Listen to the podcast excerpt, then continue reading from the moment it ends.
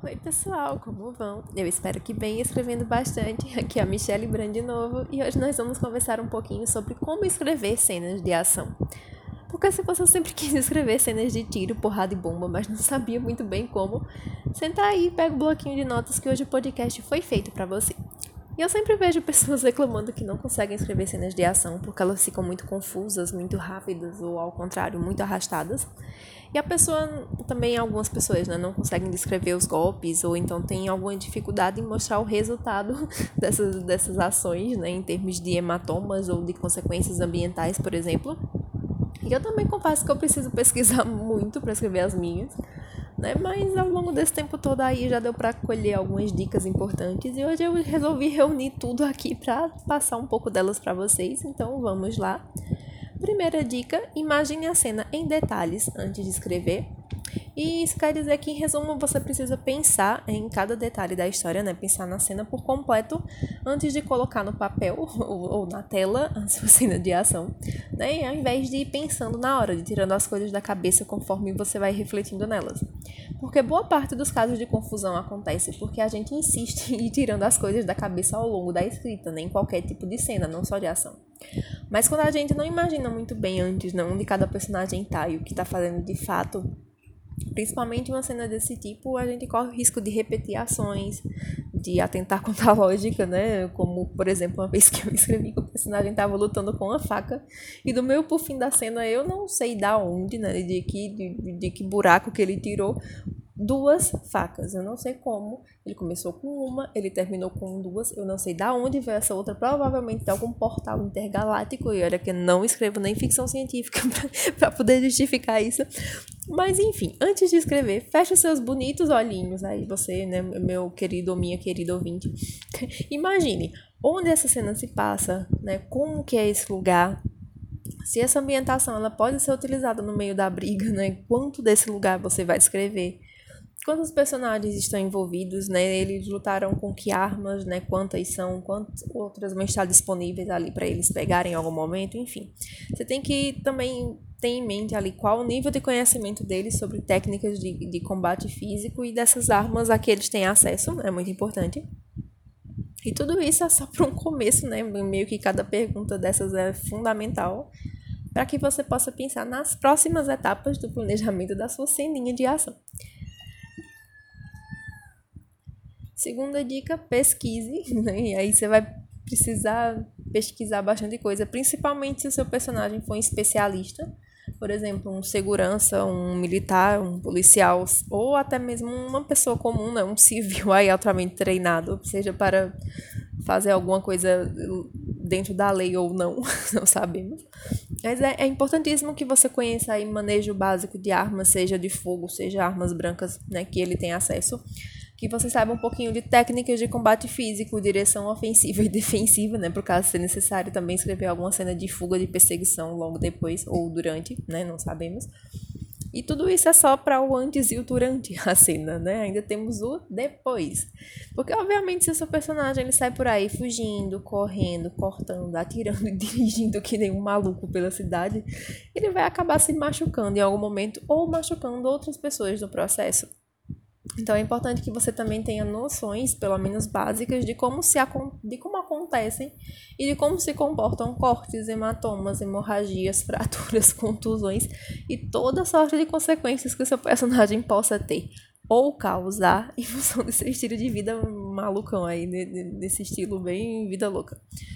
E também faz parte né, pesquisar sobre primeiros socorros e medidas de contenção, porque eu já vi em várias histórias autores colocando personagens para fazer torniquetes em hemorragia sem saber o risco estão infligindo nesses coitados desses personagens, né, principalmente de necrose do membro.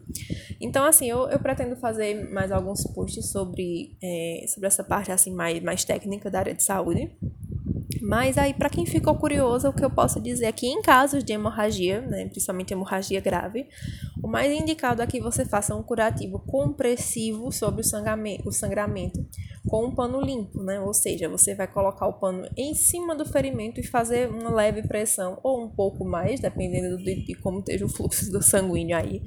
E você não pode, em hipótese nenhuma, a menos que seja um ferimento uh, arterial, você não pode garrotear o membro, ou seja, você não pode amarrar nem em cima nem abaixo do ferimento.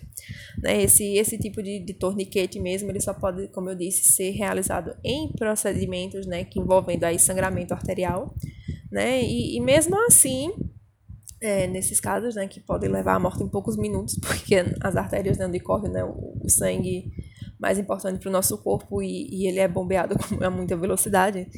E mesmo assim, né, mesmo nesses casos, de tempos em tempos tem que soltar um pouquinho, deixar o sangue circular naquele membro e voltar a prender, não pode deixar é, o membro preso por tempo demais, porque aí você corre o risco de, de é, causar necrose do membro e até perder. Né? A única coisa que o seu personagem vai conseguir amarrando uma canela levemente cortada por qualquer coisa durante horas e horas é o risco de amputação, só isso. É, então tem que tomar cuidado, galera, tem que pesquisar um pouquinho sobre isso, tá? Não, não, não é qualquer corte, não, não, não é qualquer corte, então tem que tomar cuidado.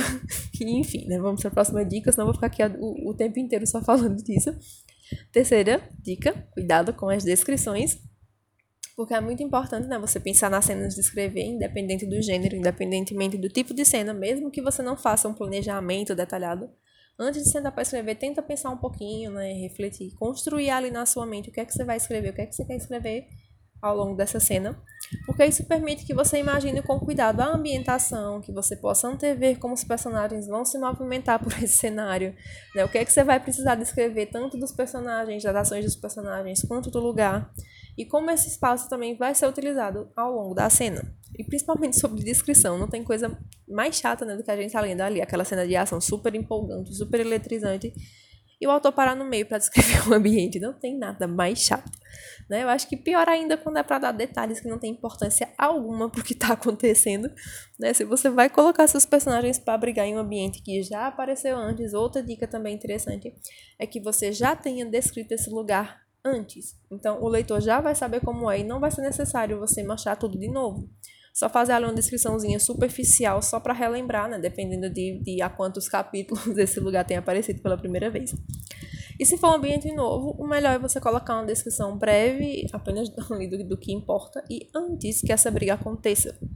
Que a partir do momento, meu amigo, que o pau começar a quebrar nessa cena, você só deve descrever se for estritamente necessário, né? até porque ninguém vai parar de socar a cara do maior inimigo do mundo para dizer que o papel de parede da sala era cor de creme, com arabescos em dourados, importado da Europa, com o objetivo de lembrar os donos da casa da importância e do requinte dos palácios da época da monarquia britânica, porque, pelo amor de Deus, né? o máximo que o personagem vai querer fazer é pintar essas paredes claras com o sangue vermelho do inimigo com, é, e, quebrar aquela sala inteira ali de, de, de, cheia de móveis velhos que provavelmente serão usados como arma em algum momento também.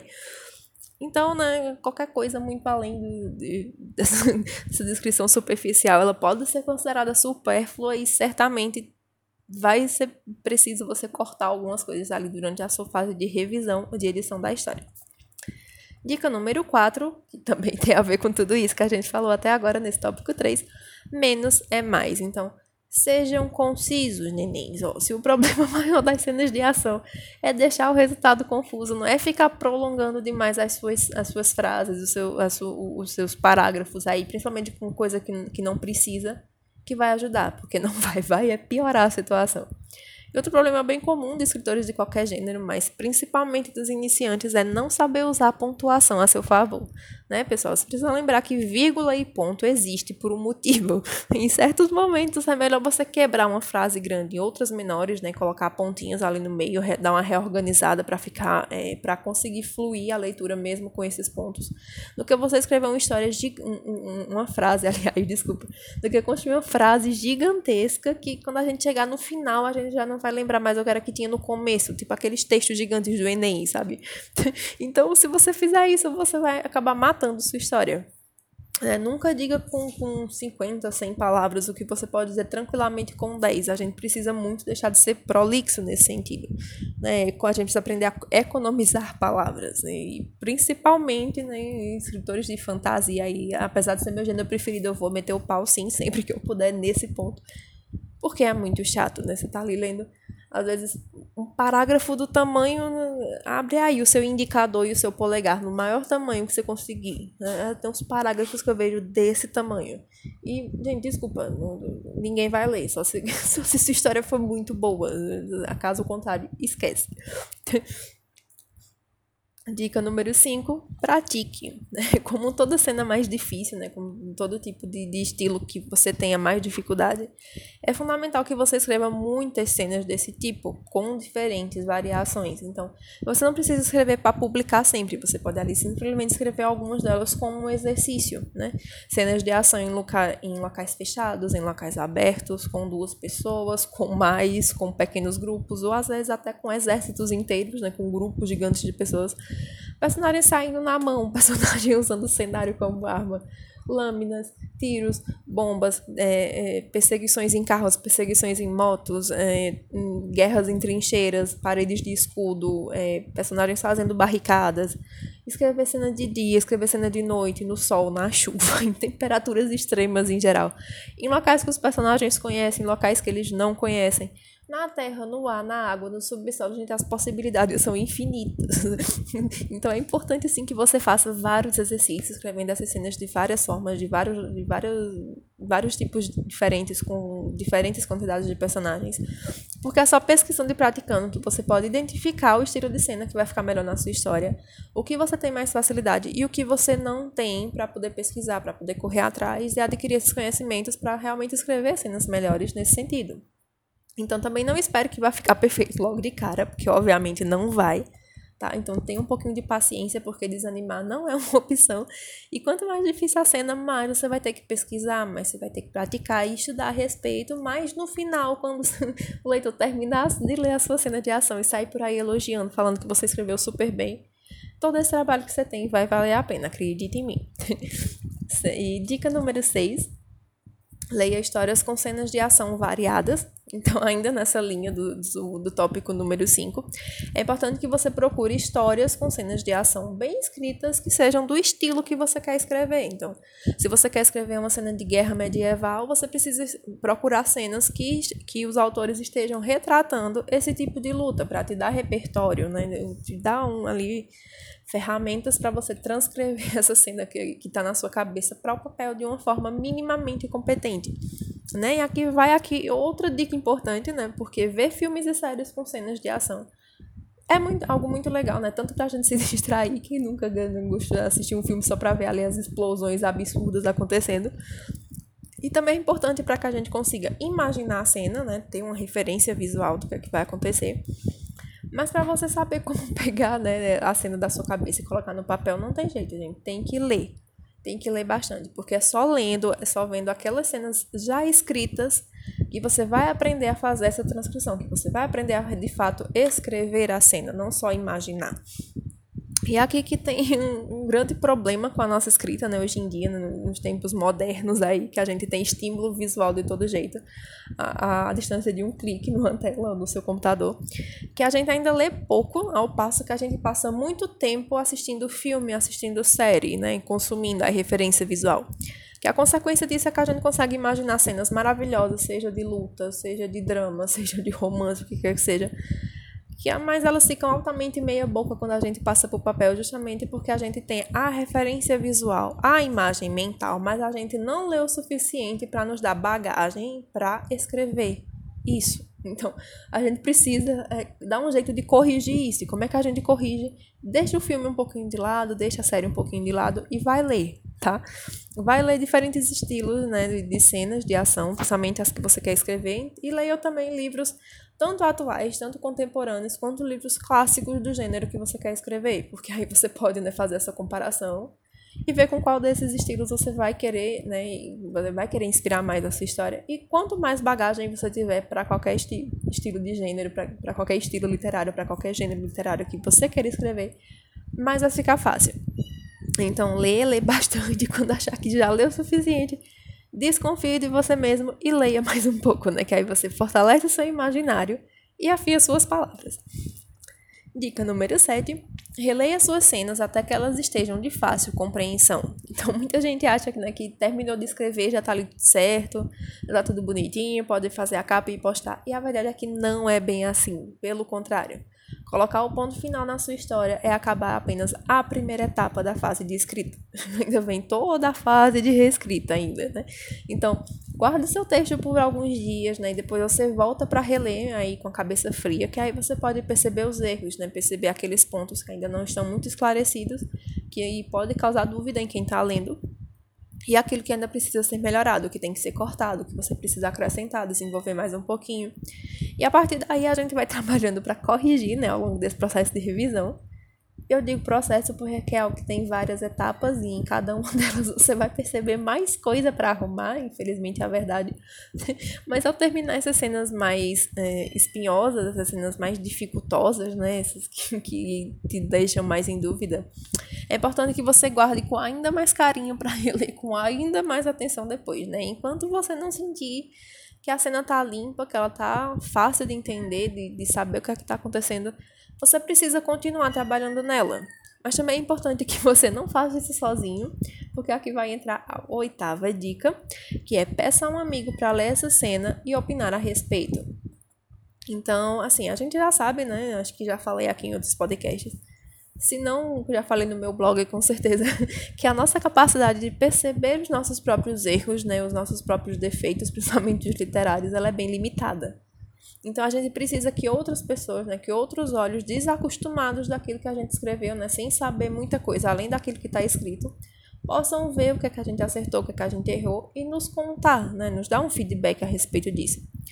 Você não precisa ter medo disso, tá? É, é, muito interessante sim que você tenha um leitor beta, um leitor crítico ou só um leitor amigo para te dar essas dicas, mas é muito importante que você tenha atenção a duas coisas. Primeiro, tem que ser alguém em quem você confia, até para evitar coisas como plágio, por exemplo e que você esteja preparado para ouvir críticas, porque elas podem sim acontecer, né? Então, não faz muito sentido você pedir para alguém ler o que você escreveu e, e, depois ficar bravo porque a pessoa fez alguns comentários negativos, né? Então, que seja alguém que você confia, alguém que pode te dar essa opinião assim mais embasada, que tenha de fato aquele conhecimento, que saiba o que está dizendo, e alguém que, que você vai ouvir de fato, né? Para nem você perder o seu tempo, nem a pessoa perder o dela. Então, tentem sempre aí encontrar um ponto em comum, né? E quando você encontra um bom amigo, um bom leitor beta que você confia, que pode dar opiniões de qualidade sobre seu trabalho, então não percam tempo e comecem a trabalhar juntos o quanto antes para polir o texto, né?